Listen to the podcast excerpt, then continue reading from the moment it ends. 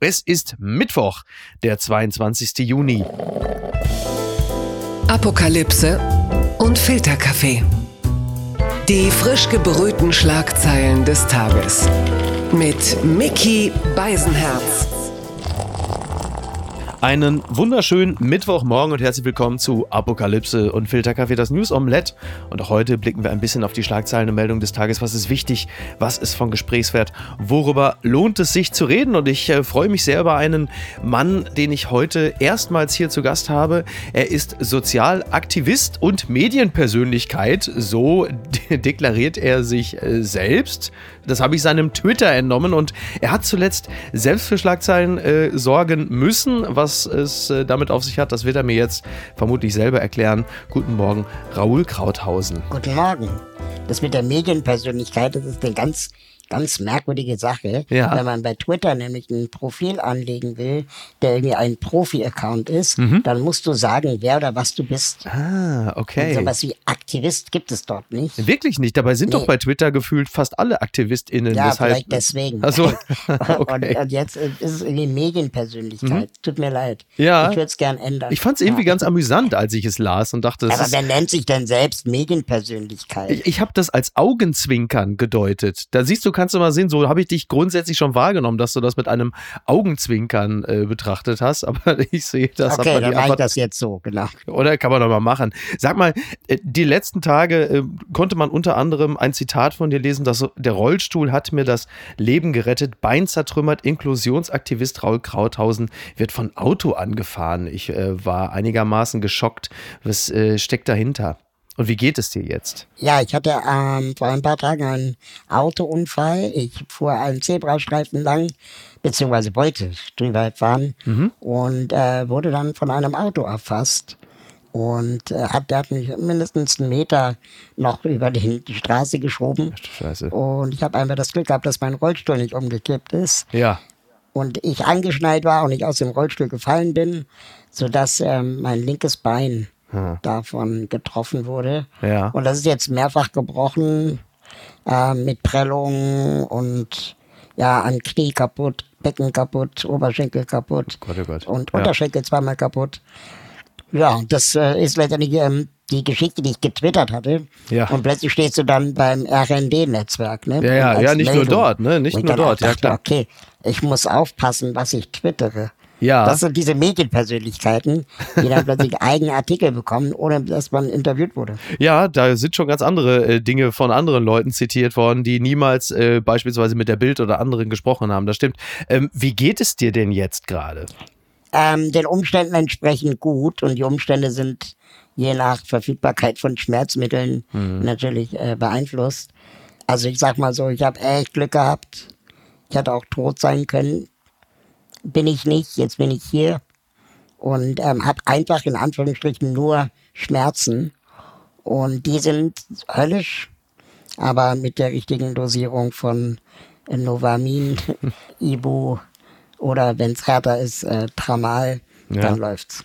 Aber ich bin dann auch nicht zurechnungsfähig, äh, gut. wenn man Tramal nimmt. Okay, gut, dann muss ich jetzt äh, im Interesse unserer Sendung äh, darum bitten, irgendwie einen Mittelweg zu finden zwischen der Linderung der Schmerzen und äh, dem Beibehalt der geistigen Fähigkeiten. Reicht ja, dass hier einer regelmäßig ausfällt, dann muss zumindest der Gast es rausreißen. Wir kommen mal hierzu. Die Schlagzeile des Tages. SPD-Chef sieht Deutschland in neuer Rolle als Führungsmacht. Das schreibt die Zeit. Deutschland müsse den internationalen Erwartungen gerecht werden, fordert Lars Klingbeil. Es brauche eine neue Sicherheitspolitik, militärische Stärke und Fähigkeit. Deutschland müsse jahrzehntelange Zurückhaltung aufgeben und auch militärisch stark werden. Das sagte er zum Auftakt einer Veranstaltung der Friedrich-Ebert-Stiftung in Berlin. Europa müsse im Wettstreit internationaler Beziehungen gleichzeitig auch das attraktivste Zentrum der Welt Welt werden. Und ein letzter Satz. Nach knapp 80 Jahren der Zurückhaltung hat Deutschland heute eine neue Rolle im internationalen Koordinatensystem. Also Deutschland als Führungsmacht vor ein paar Jahren hätte es einem äh, bei solchen Worten vermutlich äh, gegraut. Aber in einer Welt äh, der Haie und Krokodile ist Deutschland mittlerweile ja eher so eine Art, weiß ich nicht, äh, Helge Braun. Und insofern sind diese Ambitionen wie gerechtfertigt, Raoul? Also ganz ehrlich, ich bin ein bisschen entsetzt, wie schnell Dinge passieren können. Mhm. Dass diese ganze Zeitenwende jetzt irgendwie benutzt wird, um alles, wie auch immer, zu rechtfertigen. Ich bin nicht sicher, ob mehr Waffen wirklich das Problem lösen, egal was für ein Problem. Hm, Ich habe aber auch keine Alternativantwort. Ja. Keine Ahnung. Ich, mir fällt es irgendwie schwer zu glauben, dass, also drittes Mal, sage ich jetzt mal, ein Führungsland werden zu wollen, klingt Deutsch für Deutschland einfach nicht gut. Ja. So, Deutschland sollte einfach nie Führungsnation sein und werden und auch nicht werden wollen. Ich finde es okay, wenn man solidarisch ist, aber den Anspruch nach Führung hätte ich jetzt nicht. Mhm. Wobei die, die Frage, weil du sagst, die Solidarität ist ja in diesem Zusammenhang zuvorderst an Waffenlieferungen gekoppelt. Die Panzerhaubitzen sind jetzt da, die Ukraine jubelt. Es sind äh, mittlerweile derer, ich glaube, sieben waren es oder so. Ja, sieben. Und klar, also momentan hängt vieles, vieles an den Waffenlieferungen, wenngleich äh, Lars Klingbeil das ja jetzt nicht nur im militärischen Sinne gemeint hat, sondern auch, dass man natürlich auch europäisch führen müsse und äh, dass Europa natürlich auch stark sein müsse, denn äh, in der internationalen Politik werde es in den kommenden Jahren zu einem Wettstreit mit Staaten wie Russland und China um Beziehungen, Abhängigkeiten und Allianzen kommen. Und deshalb müsse Europa als geopolitischer Akteur mehr Gewicht bekommen. Da kann man ja grundsätzlich erstmal in der Analyse ja nicht widersprechen. Das ist ja das, was zuletzt ein bisschen auch ins, ins Hintertreffen geraten ist, da wir uns alle oder viele von uns für Europa nie so wirklich richtig interessiert haben, weil es eigentlich irgendwie immer so gesetzt schien. Und das war eigentlich, Europa war lange Zeit so, das waren die Gurkennormierer und viel mehr war gefühlt nicht drin. Und jetzt merken wir plötzlich, ach, deshalb ist diese europäische Einigkeit so wichtig. Aber interessant finde ich doch zum Beispiel auch, ähm,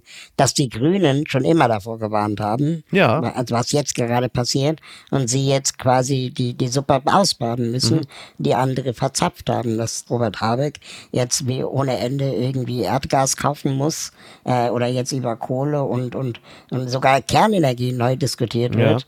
Da fragt man sich schon, okay, was ist, also wie schnell konnte das passieren, dass wir die Tatsache, dass wir kein Erdgas mehr bekommen aus Russland, dass wir so abhängig waren von solchen Ländern, nicht umgemünzt ist in, wir müssen ab sofort ganz viel Erdgas sparen, sondern stattdessen, oh Gott, wo bekommen wir neues Erdgas? Diskutiert ja. wird. Ja, na gut, die- Aufforderung oder die Animation zum Sparen von Ressourcen, zum Sparen von Gas und Energie, die kam ja jetzt zuletzt von Habeck. Ja, aber wir könnten noch die Milliarden investieren in Solarzellen auf dem Dach, Ja, sicher. Also zum Beispiel. anstatt in ja. LNG-Anlagen in Kiel. Ja, die Frage ist halt, also da, da fehlt mir leider ein bisschen das Know-how, inwieweit man mit Solarzellen das ausgleichen könnte. Aber klar, also das Thema Solarenergie und vor allen Dingen Windkraft ist natürlich eines, was jetzt gerade immer wieder heiß diskutiert wird. Da geht es natürlich ganz viel um Abstände. Da hat sich lange Zeit äh, Söder in Bayern gewährt, viele andere.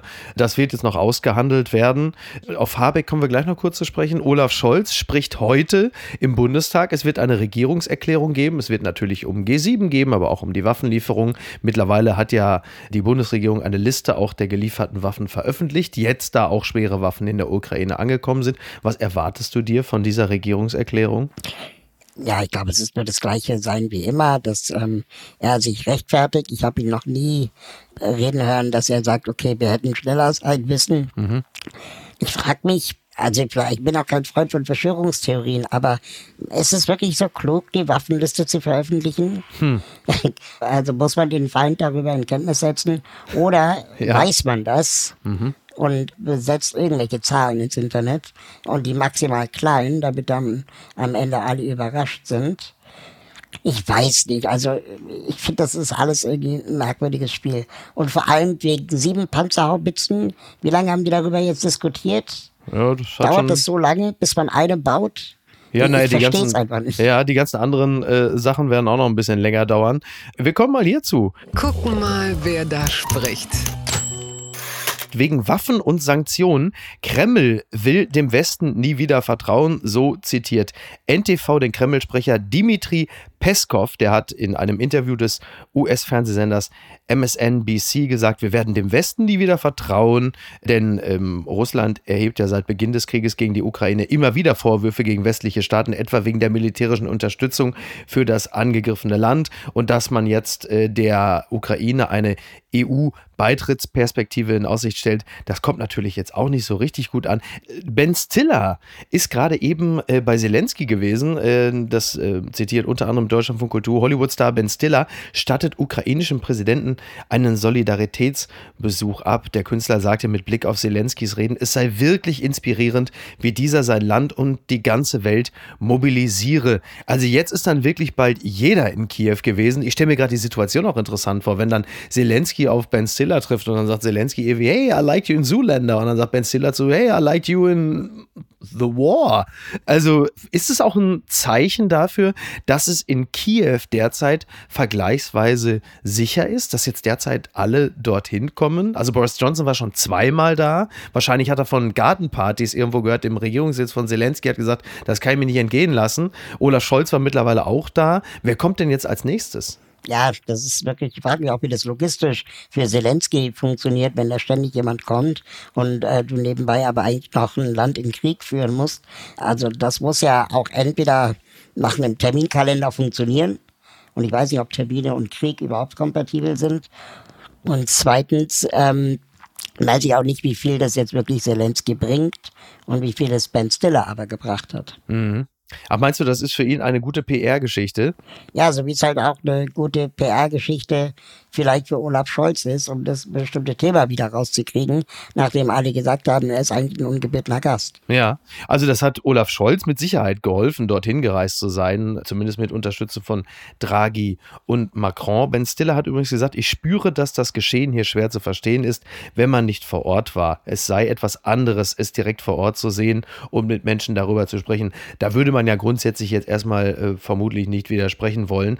Aber der Eindruck drängt sich zumindest auf, dass es dem einen oder anderen, sagen wir mal, zu PR-Zwecken jetzt nicht völlig ungelegen kommt. Auf der anderen Seite, und das finde ich nach wie vor bewundernswert, ist die Medienarbeit von Zelensky, denn äh, das ist sicherlich auch eine fast unmenschliche Kraftanstrengung, uns, die wir uns sehr schnell dann doch an die schrecklichsten Dinge gewöhnen, auch über die vier Monate hinweg dann doch so wach und alert zu halten, dass wir uns nach wie vor doch so stark für die Belange der Ukrainer und Ukrainerinnen interessieren, obwohl sie uns ja auch insofern unangenehm werden, weil es uns ja auch so viel kostet in der Folge des Ganzen.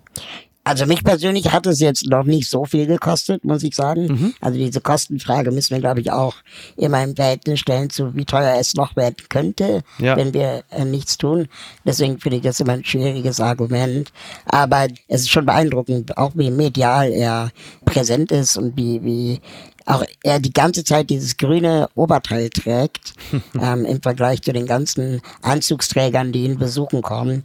Das sind schon auch Bilder, die er kann. Ja, absolut, total. Also ich, ich frage mich ja sowieso, wann die Modeindustrie diesen olivgrünen Look dann für sich äh, in der Herbstsaison dann übernimmt. Also er ist ja, ob er das jetzt will oder nicht, er ist ja mittlerweile längst eine Ikone und dieser Look ist natürlich äh, signifikant. Total.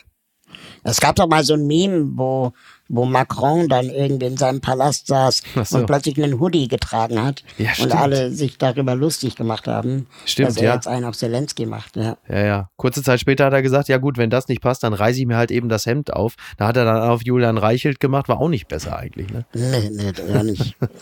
Die unbequeme Meinung.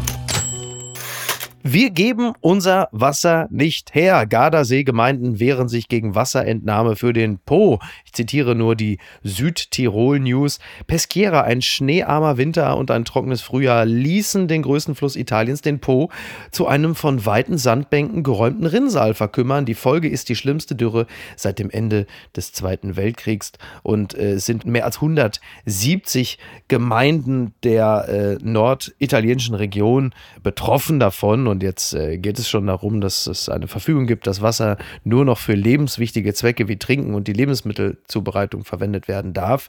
Die Bauern, äh, die ächzen natürlich und der Gedanke ist, Wasser aus dem Gardasee zu entnehmen, um äh, dann diese Region entsprechend zu bewässern. Aber die Gardasee-Gemeinden, die wehren sich dagegen und deren Generalsekretär Pierlucio Ceresa, der erklärte gegenüber der römischen Tageszeitung La Repubblica, dass die Umleitung eines Teils des Gardaseewassers nicht nur die Wassernot in der Ebene kaum lindern würde, sondern auch den See gefährden, denn der ist auch nur mit 63 Prozent gefüllt. Der ist in etwa auch unser, das entspricht ungefähr unserem Gasspeicher, fällt mir mal gerade auf. Also auch da Probleme, ähm, ich sage es mal so, der Po ist trocken, her, gib mir die Kraft, jetzt keinen anstößigen Witz zu machen. Ähm, ja, was sagt uns das auch in äh, Anbetracht der Situation, die wir gerade so in deutschen Wäldern vorfinden? Also ganz ehrlich, ich glaube, das ist erst der Anfang. Mhm. Und ähm, noch lachen wir darüber, dass irgendeine Region keine Lust darauf hat, jemandem Wasser zu geben. Aber irgendwann werden aus diesen Gründen auch in Europa Menschen Schutz suchen. Und ich habe jetzt neulich einen Artikel gelesen, dass darüber diskutiert wird, ob es so etwas geben sollte wie einen Pass für Geflüchtete, die aufgrund von Umweltkatastrophen mhm. fliehen müssen. Und ich glaube, das Ding wird noch richtig, richtig groß werden mhm. und wir können uns alle auf etwas gefasst machen. Also du meinst, das ist im Grunde genommen eine, sag mal, eine grenzdrollige Anekdote, die aber einen globalen Konflikt als Vorbote in, in Gestalt eines Vorboten daherkommt? Absolut. Und unsere Regierung, die aktuelle, scheint kein Interesse daran zu haben, das Ruder rumzureißen. Mhm. Die beschäftigen sich lieber in der Gegenwart mit Gasbeschaffung. Naja, aber das, das ist halt natürlich immer ein bisschen das Problem. Ne? Du hast einerseits so die, die globalen Leitlinien, die Zukunftsaufgaben äh, und manche Dinge, denen man sich vielleicht eher so langfristig widmen will. Und man blickt in die Zukunft und man möchte was tun, aber es rauscht so wahnsinnig viel Gegenwart rein, ne? wie der Krieg zum Beispiel. Also das, damit unterstelle ich natürlich der Regierung, dass sie starkes Interesse hätte, sich Zukunftsthemen wie dem Klimaschutz zu widmen. Aber da bemerke ich, da hast du einen leisen bis mittellauten Zweifel. Ja, also ich glaube, das Problem ist, dass ich halt mit der ganzen Sache habe, ist, wie schnell werden 100 Milliarden locker gemacht. Mhm. Und, ne, also so einfach, ja, es, es, hieß davor immer, das geht alles nicht und das so. Das Sondervermögen? Ja, das Sondervermögen ist plötzlich da. Und wie wäre es, wenn wir vor zehn Jahren Sondervermögen gegen Armut gemacht hätten? Oder wie wäre es, wenn wir vor fünf Jahren ein Sondervermögen für den Aufbau von Solar- und Windrädern gemacht hätten?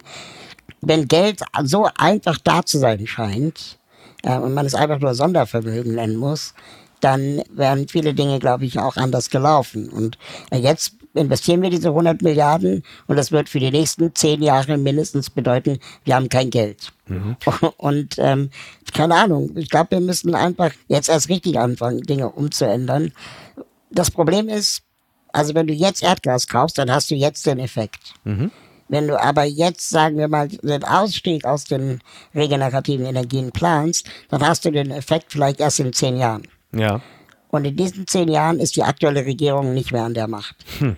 Das heißt, die PolitikerInnen, die wir haben, die denken eher in ihren Legislaturen.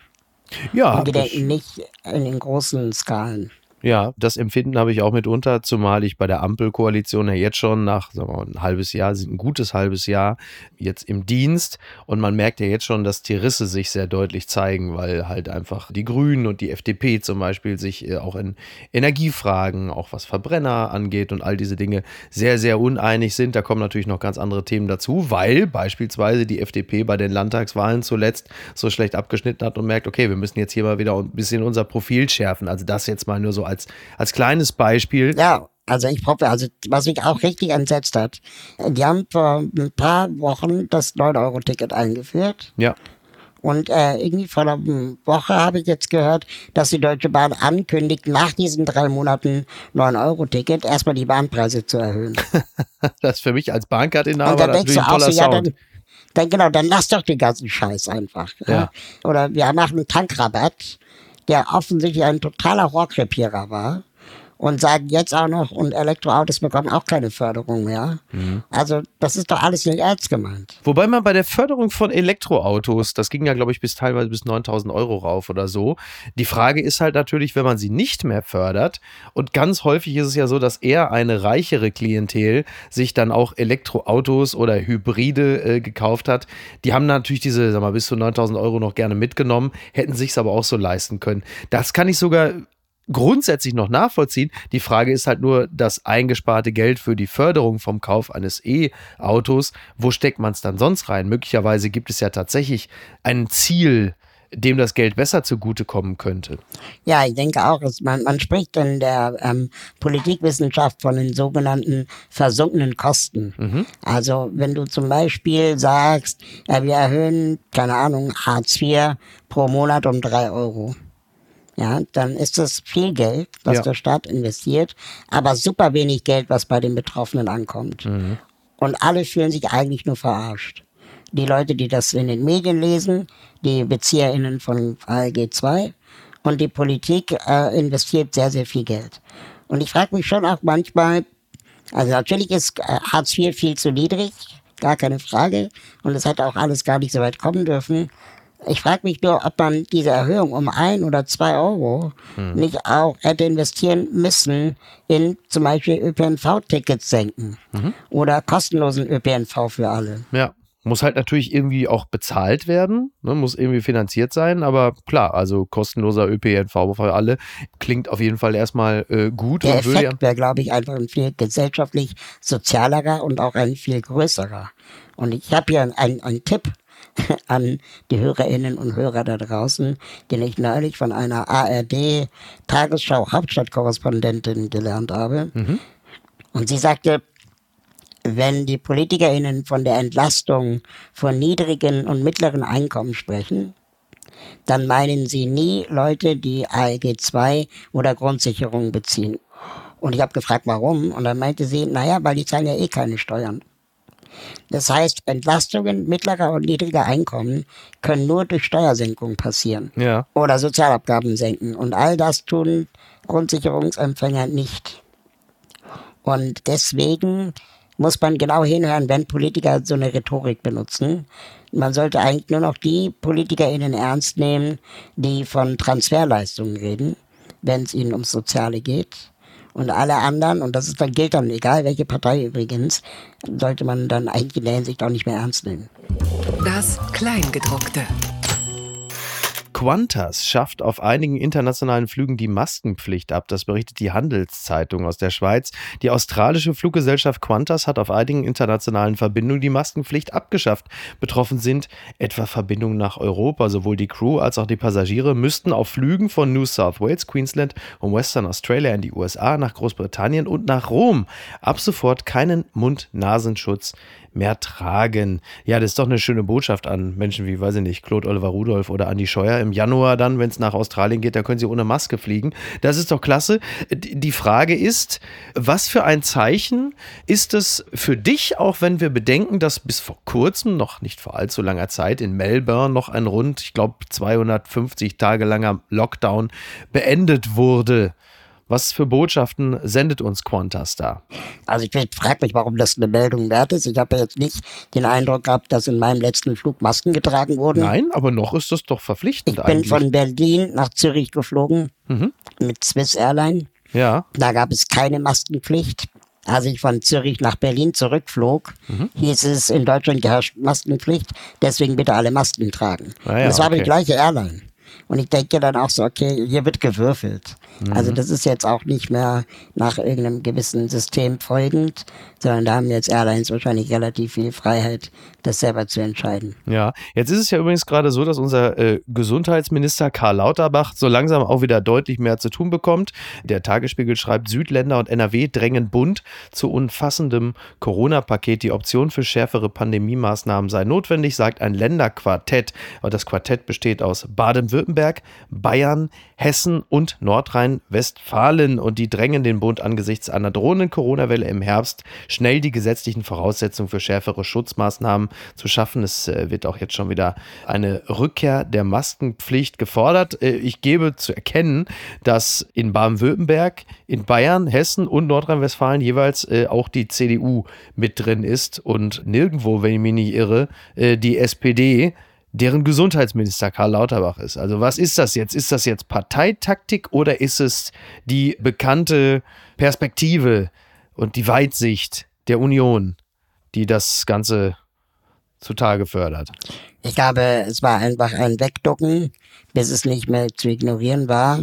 Und jetzt haben alle Angst, vor der Sommerpause noch irgendwelche äh, Dinge diskutieren zu müssen. Ja. Und dann wird die Sommerpause vorbei sein und dann haben wir den Salat. Ah ja, Erwartest du das? Also ich meine, ich nehme das ja immer mit einem gewissen, ja, Amüsement ist der falsche Begriff, aber ähm, Interesse nehme ich das zur Kenntnis, dass alle von der drohenden Herbstwelle sprechen. Alle blicken auf den Herbst und den Herbst und vergessen darüber, dass im Grunde genommen ja die, die Herbstwelle jetzt schon im Sommer da ist. Was aber auch bedeuten könnte, dass es im Herbst auch nicht mehr viel schlimmer wird, als es jetzt ist. Auf Grundlage von BA5, was wir ja gerade als Omikron-Variante haben. Oder wie schlimm wird es dann werden? Also ja, ich bin, ich bin kein Virologe, aber mir ja. fällt auf, dass äh, die großen Online-Tagesnachrichtenseiten, Spiegel Online, Zeit Online, jetzt einfach die Corona-Grafiken ersetzt haben durch wie viel Erdgas haben wir noch Grafiken.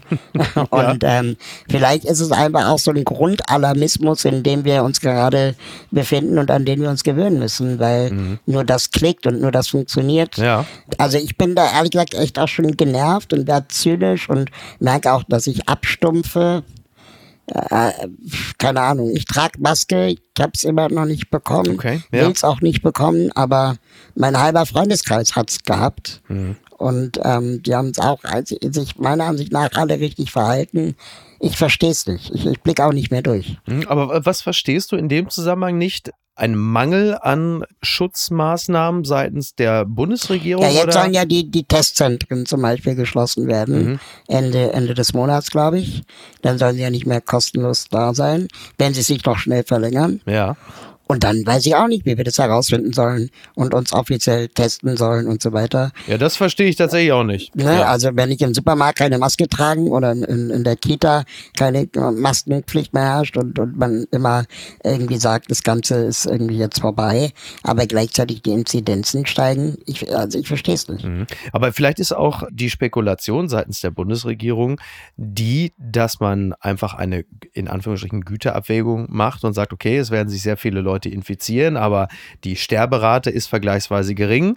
Und um irgendwann, wenn es im Herbst oder Winter nochmal richtig hart wird oder möglicherweise eine neue Variante da ist, dass wir dann nochmal die Bereitschaft seitens der Bevölkerung überhaupt haben, sich nochmal härteren Maßnahmen hinzugeben, dass wir jetzt in diesem Moment es laufen lassen, solange Corona für viele vor allen Dingen ein logistisches Problem ist und kein gesundheitliches. Immer natürlich anerkennend, dass das nicht für alle gilt. Ja, also äh, da, da fallen mir zwei Sachen zu ein. Also es wird ja jetzt ganz oft von den Risikogruppen geredet, die wir mhm. schützen müssen. Und ich frage mich, wie schützt man eigentlich eine Risikogruppe, wenn niemand eine Maske tragen will? Mhm. Und das heißt doch im Umkehrschluss, dass die Risikogruppe sich selber schützen muss, beziehungsweise eingesperrt sein wird. Ja, das ist der logische Schluss. Das ist der logische Schluss daraus. Und ich weiß nicht, ob das wirklich den Leuten so klar ist, wenn sowas gesagt wird. Mhm. Und ähm, die zweite Frage, die ich mir stelle, also ich komme ja eigentlich aus, aus der Werbung und aus der Kommunikation. Ja. Und in der Kommunikation äh, habe ich mal gelernt, dass wenn du einmal einen Kunden verloren hast, mhm. dann ist es doppelt so teuer davon zu überzeugen, dass dein Produkt immer noch gut ist oder trotzdem ja. gut oder wieder gut. Ja. Das heißt, wenn wir jetzt den Leuten sagen, ihr müsst keine Masken mehr tragen, ist es wahrscheinlich doppelt so aufwendig, sie davon zu überzeugen, es jetzt doch wieder zu tun. Mhm. Andererseits, Gegenfrage, in einer Situation, in der Corona und Omikron nicht mehr nur nicht so bedrohlich erscheint, sondern ja auch faktisch nicht so gefährlich ist wie beispielsweise Delta. Wie viel Akzeptanz hat man dann für das Tragen einer Maske, wenn vielleicht später nochmal was anderes kommt?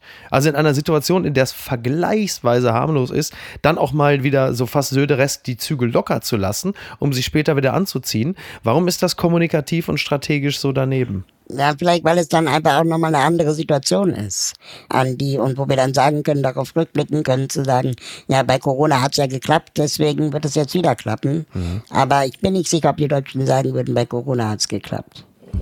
Das gibt's doch gar nicht. Ein großer, ein ganz großer der deutschen Szene, ein Punk, ein Freigeist, ein wilder Typ, feiert heute seinen runden Geburtstag. Der Wendler wird 50. Ach ja, und Campino wird heute auch 60. Ja, mein Gott, ja, gut, dann ist es halt eben so. Äh, welcher dieser beiden Sänger bedeutet dir mehr, Raoul? Äh, Campino. Ach so. Wer hätte es gedacht? Ja, wer hätte wer hätt's gedacht?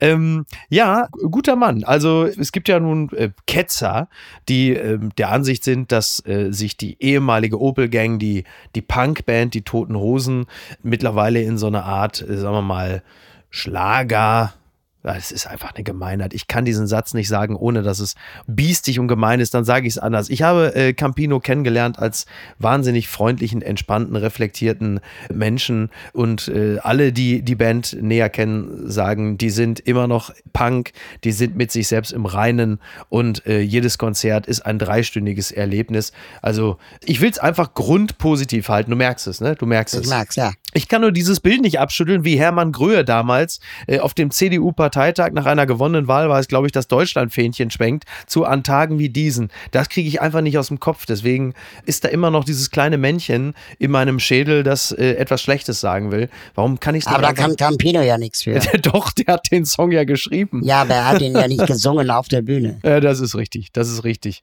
Aber er, er muss irgendeine Akkordfolge komponiert haben, die es den Hermann Größ dieser Nation leicht gemacht hat.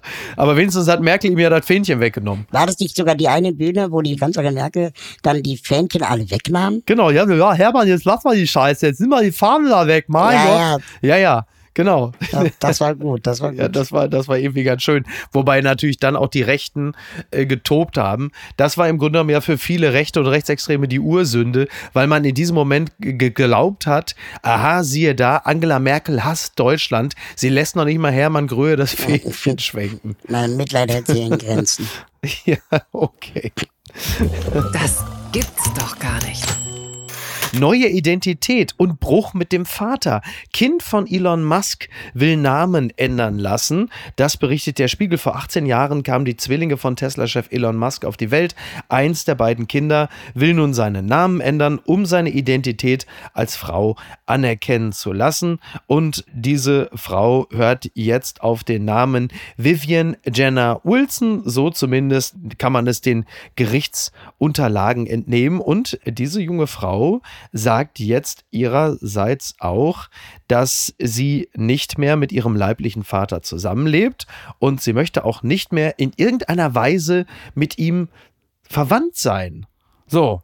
Also, das ist ja vielleicht eine Art von Abwehrhaltung, die kennt man von vielen Twitter-Usern und Userinnen, aber dass äh, sich das auch in der eigenen äh, Familie, äh, dass, dass da so die, die Gräben äh, sich so durchziehen, das war mir äh, bislang ja gar nicht bewusst. Also, Elon Musk hat übrigens insgesamt sieben Kinder und eben dieses Kind, diese jetzt Frau, äh, ist vor 18 Jahren zur Welt gekommen. Also er blickt da auch schon auf eine etwas längere Reproduktionshistorie zurück. Ich hätte ja übrigens gedacht, wenn ein Kind von Elon Musk den Namen ändern lassen will, dann müsste es das jüngste sein. Das heißt ja äh, XA-Age. Das ist ja nur so eine seltsame Zahlenfolge. Da hätte ich es noch eher verstanden. Wahrscheinlich darf das Kind das noch nicht. Stimmt, ja, das Kind ist noch derzeit, das ist richtig, es ist noch unmündig. Ja, ja, ja. Aber ja, also ich kann beides nachvollziehen. Wenn man eine neue Identität haben möchte, Mhm. ist das genauso okay und akzeptierenswert, wie zu sagen, nee, meinen Vater mag ich nicht, Ja. ich möchte mit dem nichts weiter zu tun haben. Ehrlich gesagt, bei Elon Musk äh, verstehe ich das. Mhm. Wie, wie blickst du darauf? Also es ist Auf jetzt meinen ja Vater oder auf Elon Musk? Ähm, d- b- gerne beides, aber in diesem Zusammenhang, in diesem Zusammenhang, Elon Musk. Äh, wie blickst du darauf, dass Twitter jetzt sich bereit erklärt hat zur Übernahme durch Elon Musk? Du gehörst auch zu denjenigen, die eigentlich jetzt nur noch so mit einem Fuß quasi schon knietief in Mastodon sind? Oder sagst du, das äh, halte ich als Twitternder aus? Ich habe mal irgendwo gehört, dass ähm, eine Plattform ersetzt nur eine andere Plattform im Internet, wenn diese zehnmal besser ist. Und ich sehe nicht, dass Mastodon zehnmal besser ist als äh, Twitter. Das wird eine Weile noch dauern. Das heißt, wahrscheinlich werden die meisten Menschen bei Twitter bleiben. Ich wahrscheinlich irgendwie auch, solange es mir Spaß macht. Aber ich merke, wie mich Social Media insgesamt müde macht. Und ähm, warten wir mal ab, ob am Ende des Tages Musk wirklich Twitter gekauft hat. Es sieht ja momentan eher so aus, dass der irgendwie an der Börse pokert, um irgendwas mit den Kursen da zu seinen Gunsten zu verändern. Ja. Aber ob es wirklich zu dem Kauf von Twitter kommt, da haben ja nicht nur ich Zweifel. Ja, das ist wahr. Das stimmt. Mal gucken. Ich glaube, er will einfach den Preis drücken. ne? Er ist ja derzeit, schleicht er ja um Twitter rum wie um so ein gebrauchtes Auto und guckt überall noch so ein bisschen nach Fehlern und Dellen und Roststellen. Genau, sagt, genau. na Ja. Ein richtig unangenehmer Move eigentlich. ja, eigentlich ja. Für jemanden, der so reich ist, ist es immer ein bisschen peinlich, wenn man dann plötzlich anfängt zu feilschen, oder? Ja, voll. Ja, eine, wo wir gerade beim Gebrauchtwagen waren, da müssen wir jetzt die Klammer auch noch schließen. Ähm, kannst du denn wenigstens jetzt auf Schadensersatz hoffen seitens äh, des Fahrers? Das es war ein SUV, glaube ich, oder? Wir können jetzt am Ende Ende der Folge noch unseren SUV-Hass ein bisschen schüren. Ähm, ich werde jetzt nichts über das Auto sagen, ähm, da habe ich genug Ärger bekommen im Internet. Ach, wirklich? Wieso? Warum? Fans Was, wieso? Was, was ist denn? Die, die, es gibt so viele Autofans da draußen, kannst du dir nicht vorstellen, die einem dann öffentlich wünschen, äh, überfahren worden zu sein und so. Aber wieso? Was, was hast du dir denn da zu Schulden kommen lassen? Also ich bin ich übrigens. habe das äh, Wort SUV gebraucht. Mehr habe ich nicht aber wenn es doch so war. Ja, keine Ahnung. okay. Also, Also ich bin auch Autofan, ja. Ich mag Autos auch sehr gerne, aber deswegen würde ich jetzt, ja stimmt, ich habe mir das ab und zu mal anmerken lassen, aber deswegen, deswegen würde ich ja in dem Falle ja jetzt nicht den, den Überbringer der unschönen Botschaft jetzt dann noch zusätzlich äh, nochmal auch medial überfahren wollen. Aber du bist ja auch ein weißer heterosexueller Cis-Mann Das wahrscheinlich. ist richtig, ja. Der weniger kritisiert wird als Menschen, die keine weißen, heterosexuellen, nicht behinderten Cis-Männer Da wäre ich sind. mir nicht so sicher. Ich, also ich habe das Gefühl, das bezieht sich vor allem auf meine Behinderung, Ja, dass die Leute einfach sagen, sei froh, dass du noch lebst oder so. okay. Äh, Das habe ich alles da jetzt in den letzten Tagen lesen müssen. Ist jetzt so, ob ich Schadensersatz bekomme, ich hoffe es. Allerdings will ich jetzt auch niemandem unnötig in die, in die Pfanne hauen, Ja. sondern es sind ja in der Regel versicherungsfrei. Und ähm, ich hoffe, wir kommen da gemeinsam mit, das wird doch in die Augen blicken äh, aus Sache Okay, raus. okay. Dann, dann drücken wir dir trotzdem die Daumen, dass am Ende so viel dabei rauskommt, dass du einfach Twitter kaufen kannst. Das wäre doch auch keine schlechte Idee, oder? Ja, oder wir, wir machen es zu einer Open Source Plattform. Das ist auch mal interessant. Ja, es kann nur besser werden. Raoul, ich danke dir ganz herzlich. Wenn du magst, fühl dich herzlich wieder eingeladen. Ja, Und, ich wollte dich auch äh, einladen. Ja, Und zwar in meinen Podcast. Der nennt sich Im Aufzug. Runterladbar in allen ja, dann machen wir das doch. bekannten Podcast-Stationen. Ja, Herzlich eingeladen, hiermit du bist. ja, sehr gerne. Solange ich nicht mit der Bild in einen Aufzug steigen muss, ist das für mich alles völlig okay. Super. Ja, cool. Machen wir so. Vielen Dank. Ich Dann mich. machen wir Termine aus und ähm, bedanke mich ganz herzlich. Raoul, lass dir gut gehen und gute Besserung. Und ausnahmsweise, also den Satz, keine Macht den Drogen, kann ich in diesem Fall, also ausreichend Macht den Drogen, sage ich jetzt in diesem Zusammenhang. genau. Die die Dosis macht das Gift. Exakt. Ciao. Ciao. Tschüss. Apokalypse und Filtercafé ist eine Studio Bummens Produktion mit freundlicher Unterstützung der Florida Entertainment. Redaktion Niki Hassania. Executive Producer Tobias Baukhage. Produktion Hanna Marahiel. Ton und Schnitt Niki Fränking. Neue Episoden gibt es immer montags, mittwochs, freitags und samstags. Überall, wo es Podcasts gibt. Stimme der Vernunft und unerreicht gute Sprecherin der Rubriken Bettina Rust.